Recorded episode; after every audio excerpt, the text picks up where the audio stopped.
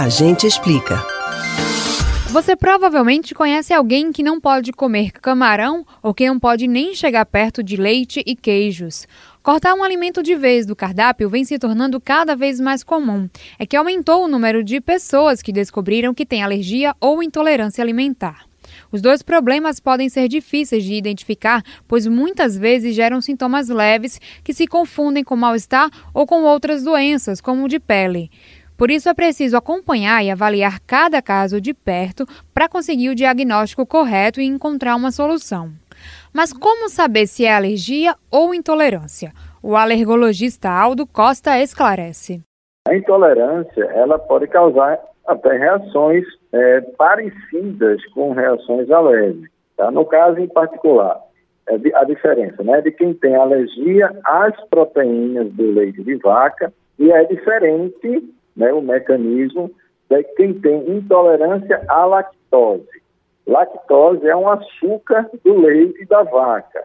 Tá? E algumas pessoas não possuem a enzima lactase. A enzima lactase ela promove a quebra da lactose, dividindo a lactose em glicose e galactose para poder ser absorvida no nosso intestino.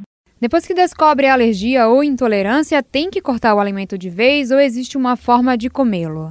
Com relação à intolerância à lactose, existem algumas situações. A pessoa pode ser um intolerante parcial ou intolerante total.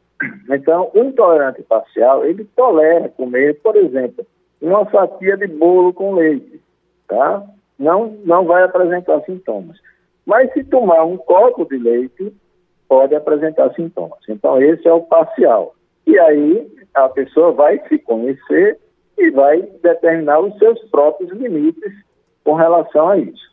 Existe intolerante total. Intolerante total, qualquer coisa que ele coma que contenha leite, ou seja, leite ou derivados ou produtos que contenham leite, ele pode apresentar os sintomas com qualquer quantidade.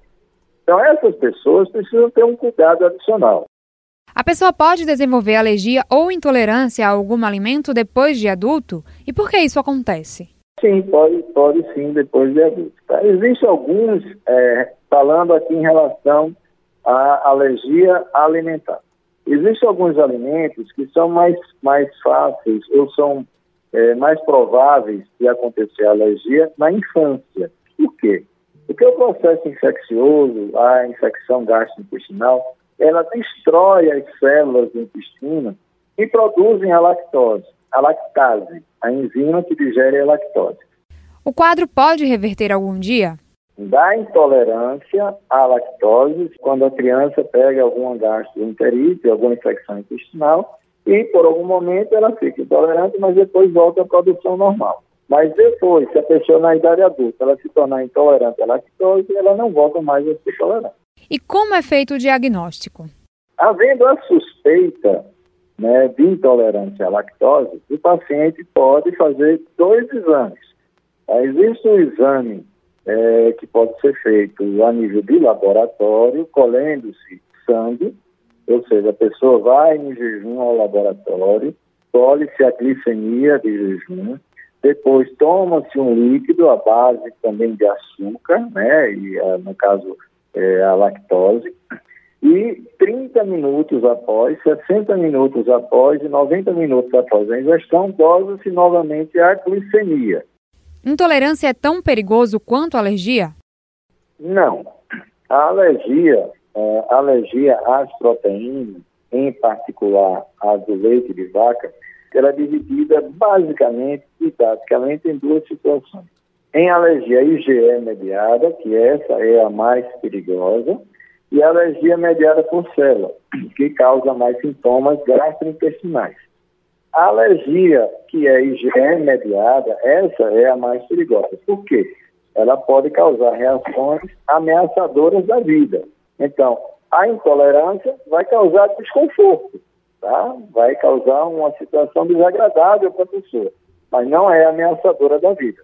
A alergia alimentar IgE mediada ela pode ser ameaçadora da vida. Você pode ouvir novamente o conteúdo do Agente Explica no site da Rádio Jornal ou nos principais agregadores de podcasts Spotify, Google e Apple Podcasts. Camila Brandão para o Rádio Livre.